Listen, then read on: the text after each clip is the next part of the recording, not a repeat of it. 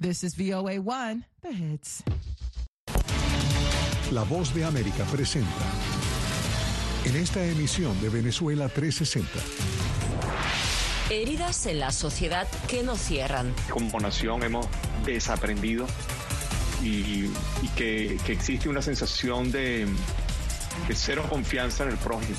Una propuesta que más que petición suena a urgencia. Prohíban las armas de asalto ahora. Háganlo ahora. Y una deuda política que crece tras cada tiroteo. Más del 85% de los americanos han estado listos por años de tener una conversación exigiendo a políticos que tomen acción.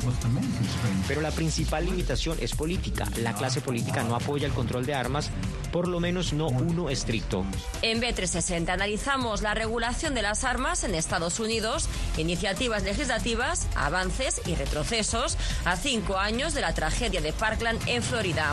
¿Cómo se sana un país? Esto y más en Venezuela 360 a continuación.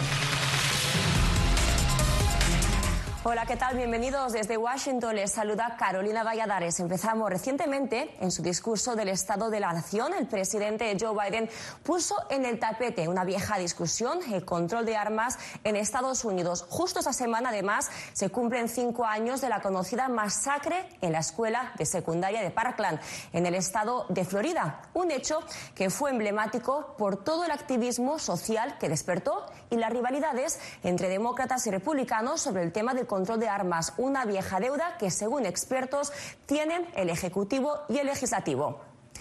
Con nosotros desde Miami nos acompaña José Pernalete. ¿Qué tal? ¿Cómo estás? ¿Cómo impactan los recientes hechos como lo ocurrido en Michigan, la urgencia dada por el presidente Biden sobre el control de armas? Siente en la sociedad estadounidense la situación de vulnerabilidad ante la constante violencia. De hecho, eh, aquí destaca la urgencia en la aprobación de fondos federales por la vía ejecutiva con el propósito de prevenir este tipo de situaciones. De hecho, el propio Departamento de Justicia ha agilizado lo que puede ser el adelanto de un gran paso y es la aprobación de más de 200 millones para la ejecución de leyes vinculadas a lo que se conoce como las red flags, es decir, banderas, banderas rojas que puedan prevenir la situación de eh, falta de equilibrio mental en portadores de armas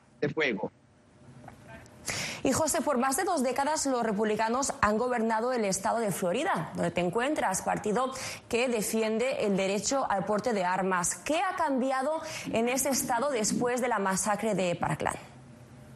Para aportar un armamento en el estado de Florida. Antes era eh, solamente aceptado a partir de 18 años, ahora es de 21. Además de ello, se ha entrenado al personal de la comunidad educativa para aportar armamento y tener una actitud defensiva ante una amenaza letal dentro de las escuelas. Además, también se ha prohibido eh, la utilización de un dispositivo de repetición eh, que se coloca en las armas para que un arma semiautomática pueda convertirse en automática. Era 14 de febrero de 2018 cuando comenzando la tarde, la policía del condado de Broward, al sur de Florida, recibió múltiples llamadas de emergencia provenientes de la escuela secundaria Marjorie Stuman Douglas. Un tirador armado con un fusil semiautomático disparaba dentro del plantel. Luego se supo que se trataba de un exalumno de la misma escuela, Nicolás Cruz, de 19 años de edad en ese entonces tras su ataque, causó la muerte de 17 personas, entre estudiantes y personal de la secundaria. Capturado a minutos del tiroteo, fue puesto en custodia por oficiales y ese día cambió la historia de la nación. Desde el mismo seno de los estudiantes se gestó la movilización de jóvenes y sociedad civil para impulsar propuestas para restringir y controlar el acceso a las armas en Estados Unidos. Una de las víctimas fue Joaquín Oliver, de 17 años y de origen venezolano. Sus padres, Manuel y Patricia, se enrumbaron en un luto que no culmina por el propósito que ambos se han impuesto. Desde el momento en que se enteraron de la pérdida de su hijo, decidieron crear la organización Change the Reef, con la que no han parado el activismo a nivel nacional. me da la impresión de que como nación hemos desaprendido y, que, existe una sensación de, cero confianza en el prójimo. Es decir, hay, una, hay un psicoterror que, que, que, las administraciones a cargo han logrado sembrar en la sociedad y aparentemente hay que estar armado para poder sobrevivir aquí en los Estados Unidos. Manuel aspira a motivar un cambio sobre la cultura de las armas en Estados Unidos. Ha protestado contra la administración del expresidente Donald Trump y del actual mandatario Joe Biden e insiste en profundizar en un mensaje que considera urgente de asimilar. Aún hay mucho por hacer. Falta que esa generación joven se imponga, falta que esa generación joven eh, eh, llegue muy pronto, por cierto, va a llegar a tener eh, el sartén agarrado por el mango, como decimos nosotros, eh, que ocupen cargos políticos, que tomen decisiones. Eh, sus hijos van a estar criados de una manera distinta, con unos valores distintos, con unos principios distintos, y eso es lo que va a generar un cambio. Para eso falta, sea, para eso falta. Eso yo no lo voy a ver, probablemente. A finales de 2022, el asesino de Paglan fue sentenciado a cadena perpetua en un juicio que fue observado por el país entero. El veredicto del jurado, distinto a la pena capital permitida en el estado de Florida, causó descontento entre los familiares y sobrevivientes de la matanza. No obstante, el ferviente activismo en contra de la violencia de las armas que se derivó de este hecho es para expertos en conducta humana una forma de terapia que intenta aliviar la pérdida irreparable, no solo entre los afectados, sino en la sociedad. Es un activismo sanador, ¿Por qué? Porque poner la palabra, el hecho ya de por sí es sanador. Eh, poder hablar, sobre todo públicamente, eh, en los foros más abiertos posibles en la sociedad de este hecho. Y al mismo tiempo, eh, estar trabajando en la búsqueda de, soluciones a través de este activismo también es altamente eh, curativo. Estas son situaciones que son imponderables porque son imprevistas. Nadie se lo imagina, gente, inclusive jóvenes, porque estamos hablando de tiroteos si nos referimos solamente a las escuelas porque han habido de otros otros tipos, otras clases de tiroteos, ¿no? Pero en las escuelas es como más impactante porque estamos hablando de niños que, que no tienen nada que ver, que uno, uno se le pregunta qué pasa, cómo se explica un padre una madre que pierde a su hijo en esas condiciones. La escuela secundaria de Parkland sigue siendo un icono trágico entre los estadounidenses, un hecho de violencia que persiste en la memoria de una sociedad que intenta sanar, pero siempre encuentra un nuevo hecho trágico, como lo ocurrido en Ubalde, que no le permite avanzar en el proceso. Por cierto, el edificio donde todo ocurrió en esta escuela secundaria va a ser transformado, modificado en un monumento en conmemoración a los estudiantes y el personal de esta escuela secundaria que perdió la vida hace cinco años. Carolina. Gracias, José, por el reporte. Hacemos una pausa y al regreso ahondamos aún más en este tema, revisando las iniciativas legislativas que gobiernos en el pasado han tenido en torno a esta materia. Les contamos a la vuelta, no se vayan.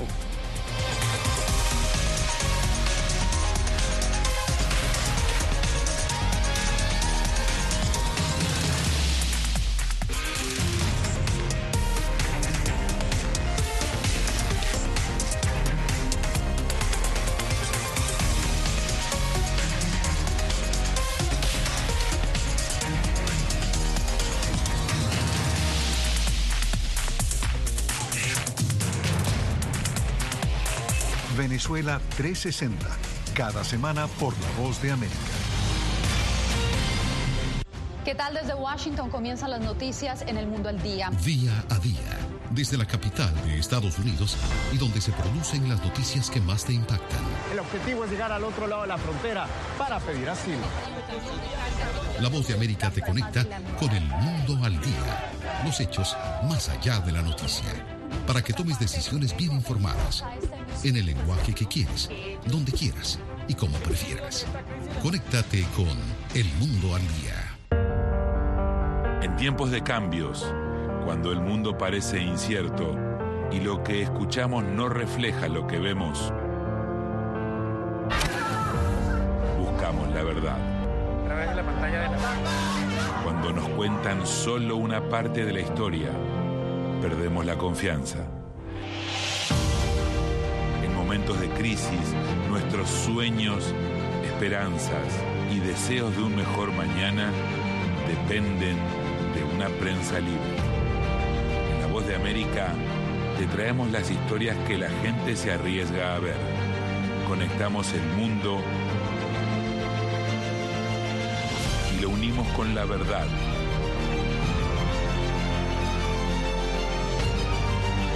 En La Voz de América presentamos el panorama completo.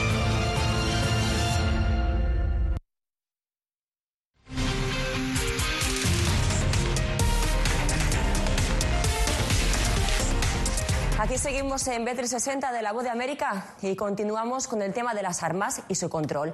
Y es que en Estados Unidos un promedio de 39.000 personas mueren cada año debido a la violencia armada de acuerdo con Amnistía Internacional. Y a pesar del empeño de algunos políticos y activistas para regular este área, la segunda enmienda de la Constitución defiende el propio derecho a portar armas, algo que ha creado un debate durante décadas. ¿Cuáles han sido los esfuerzos de la Casa Blanca y el Congreso respecto al control de armas en los últimos años. Julia Riera nos trae un resumen. En Estados Unidos, la fabricación, venta, porte y distribución de armas ha sido un tema que siempre ha estado en el punto de mira. Y esto a pesar de que el país blindó el derecho a las armas en la propia Constitución. A su manera, tanto administraciones republicanas como demócratas han propuesto cambios en esta materia. Pero a pesar de los esfuerzos a lo largo de los años, pocas leyes han sido aprobadas en el Capitolio. La segunda enmienda es una restricción importante para el control de armas, pero la principal limitación es política. Durante su primer año en la Casa Blanca, en 2001, el presidente republicano George Bush creó el Proyecto Vecindarios Seguros, un programa que, según anunció su administración, tenía como objetivo coordinar fuerzas del orden federales, estatales y locales para acabar con los delitos cometidos con armas de fuego. Más tarde, en 2005, el presidente Bush firmó una ley federal que garantizaba inmunidad ante acciones de responsabilidad civil contra fabricantes, distribuidores, comerciantes o importadores de armas de fuego o municiones por el mal uso que pudieran tener sus productos pero es importante recordar que esta exención no es completa ni absoluta. En el año 2007 tuvo lugar el que ha sido calificado como uno de los peores ataques perpetrados en una universidad estadounidense, el tiroteo en Virginia Tech. Fallecieron 32 personas. Como respuesta al tiroteo, el expresidente Bush presentó una propuesta de ley a través de la cual se pretendía mejorar el sistema de verificación de antecedentes penales previo a la compra de armas. Además, durante el mismo mandato expiró un veto implementado en 1994 por el entonces presidente Bill Clinton que prohibía la fabricación y venta de determinadas armas de asalto. A pesar de numerosos esfuerzos por parte de activistas y grupos políticos, el Congreso bloqueó la renovación de la ley. Luego, en 2009, Barack Obama llegó a la Casa Blanca. Durante su primer mandato, analistas coinciden en que el control de armas no fue una de las prioridades de su administración. Hubo mucha eh, orden ejecutiva, pero las órdenes ejecutivas lamentablemente se quedan muy limitadas. Tras el tiroteo en la escuela primaria Sandy Hook, en el que murieron seis adultos y 20 niños, el expresidente Obama firmó 23 acciones ejecutivas relacionadas con el control de armas, aunque la Casa Blanca afirmó que los cambios más importantes dependían del Congreso. Que al final las órdenes ejecutivas muy rápidamente o expiran, tienen una limitación, tienen los estados mayor jerarquía que una orden ejecutiva, no así que una ley federal. Sin embargo, la Cámara Baja, en ese entonces en manos de republicanos, no aprobó las peticiones hechas por los demócratas. Después de Obama, Donald Trump llegó a la Casa Blanca en 2017 y en su gobierno revirtió la norma firmada por Obama para que las personas con problemas mentales tuvieran un mayor escrutinio en sus antecedentes. Y a pesar de defender el derecho a portar armas, su gobierno prohibió los aceleradores de disparo. Mientras él utilizó esa ley, que es mínima para reducir la violencia armada, Hemos visto que ahora personas pueden comprar partes por el Internet, por las redes sociales, para poder crear sus propias, sus propias armas en casa. Y en junio de 2022, con la actual administración de Joe Biden, el Senado aprobó un histórico proyecto de ley de control de armas. La medida, que contó con apoyo bipartidista, incluye una mejora en la revisión de antecedentes e inversiones para recursos de salud mental y para la seguridad en las escuelas. Biden es partidario de prohibir las armas de asalto y aumentar la edad mínima para su compra de 18 a 21 años. Julia Riera, Voz de América, Washington. Hacemos otra pausa y a la vuelta cambiamos de tema y conoceremos las historias de expatriados nicaragüenses recibidos en Estados Unidos. Un nuevo comienzo y a qué costo. Quédense con nosotros.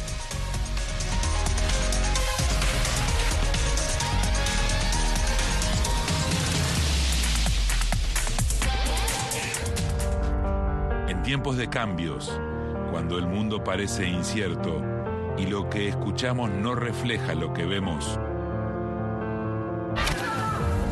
buscamos la verdad.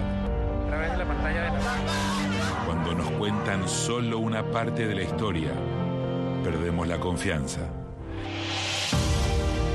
En momentos de crisis, nuestros sueños, esperanzas y deseos de un mejor mañana dependen de prensa libre. En La Voz de América te traemos las historias que la gente se arriesga a ver. Conectamos el mundo y lo unimos con la verdad.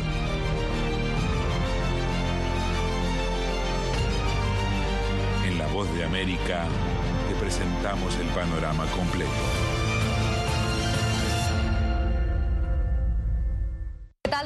Washington comienzan las noticias en el mundo al día. Día a día, desde la capital de Estados Unidos y donde se producen las noticias que más te impactan. El objetivo es llegar al otro lado de la frontera para pedir asilo. La voz de América te conecta con el mundo al día. Los hechos más allá de la noticia. Para que tomes decisiones bien informadas. En el lenguaje que quieres, donde quieras y como prefieras. Conéctate con El Mundo al Día. Actualidad. vamos a ver otra cepa nueva y otra cepa nueva. Análisis. En realidad, mucha de esta gente va a quedar parada de nuevo y va a ser una tragedia humana. Debate. Es la obsesión. La obsesión la tienen ustedes. Con la información más allá de los titulares. El tema energético es algo que se está analizando. La inflación es un problema global. 30 y 50 metros están ya las tropas. Su respuesta, doctor. Todas las semanas por La Voz de América.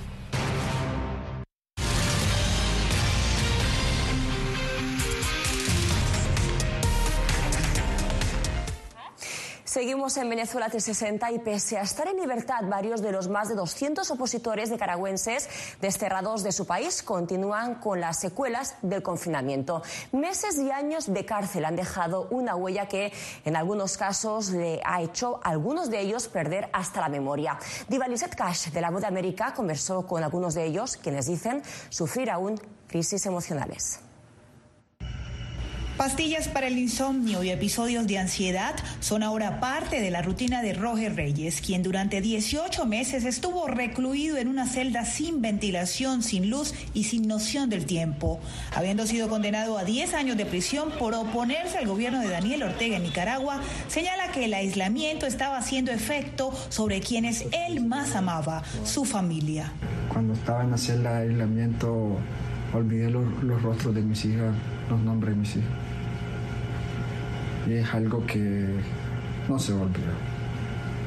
Pero sí es algo que no se va a recordar con dolor. Es algo que va a servir para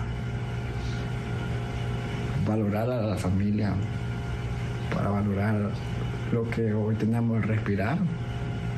Eso va a servir. Como Roger, Wilber también forma parte de los 222 presos políticos liberados en Estados Unidos.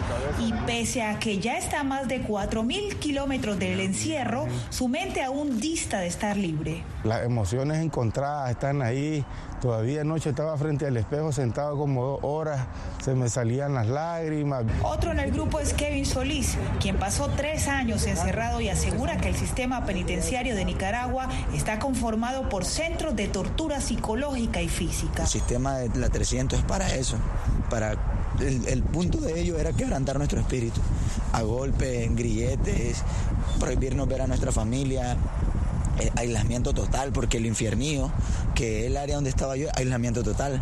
Y no tenemos derecho a nada, cerrado 24 horas y solo esperar a qué hora se nos da el milagro. Preparados o no con el destierro de Ortega, sus identificaciones civiles fueron borradas de Nicaragua y prácticamente tendrán que hacer borrón y cuenta nueva con sus vidas. Entonces no hay un plan inmediato porque no, no hay familia en Estados Unidos, ya que nadie sabía para dónde veníamos, no podemos. Se cumple una semana de la liberación de estas personas y la incertidumbre aumenta. No tengo odio. Muchos aseguran no guardar rencor por lo ocurrido y aferrados a la fe esperan quedarse con lo aprendido y liberar para poder avanzar. Diva Lizette Cash, Voz de América, Washington. Hacemos una pausa y al regreso no se lo pierdan. ¿Cuánto cuesta el amor en tiempos de apps, tablets y teléfonos móviles? Lo contamos en segundos.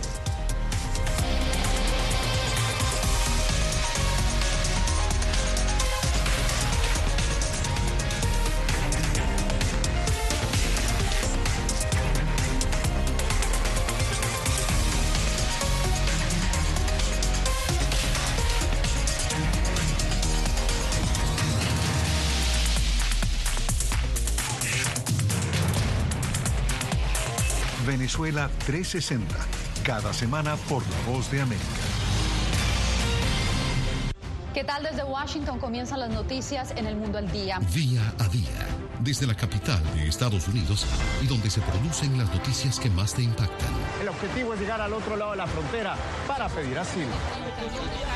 La voz de América te conecta con el mundo al día, los hechos más allá de la noticia, para que tomes decisiones bien informadas en el lenguaje que quieres, donde quieras y como prefieras. Conéctate con El Mundo al Día. En tiempos de cambios, cuando el mundo parece incierto y lo que escuchamos no refleja lo que vemos, buscamos la verdad. Cuando nos cuentan solo una parte de la historia, perdemos la confianza momentos de crisis, nuestros sueños, esperanzas y deseos de un mejor mañana dependen de una prensa libre. En La Voz de América te traemos las historias que la gente se arriesga a ver. Conectamos el mundo y lo unimos con la verdad.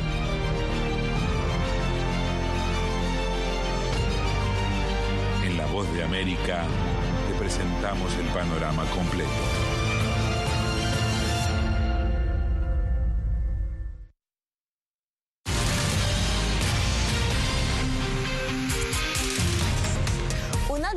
Industria sigue creciendo en el mundo. Se trata de las aplicaciones de citas en línea o los servicios profesionales para encontrar a la media naranja. Fuentes especializadas estiman que este 2023 las ganancias crecerán en más del 2%, lo que hace al negocio de Cupido uno de los más rentables a pesar de la crisis global. Natalie Salas Boitero nos explica.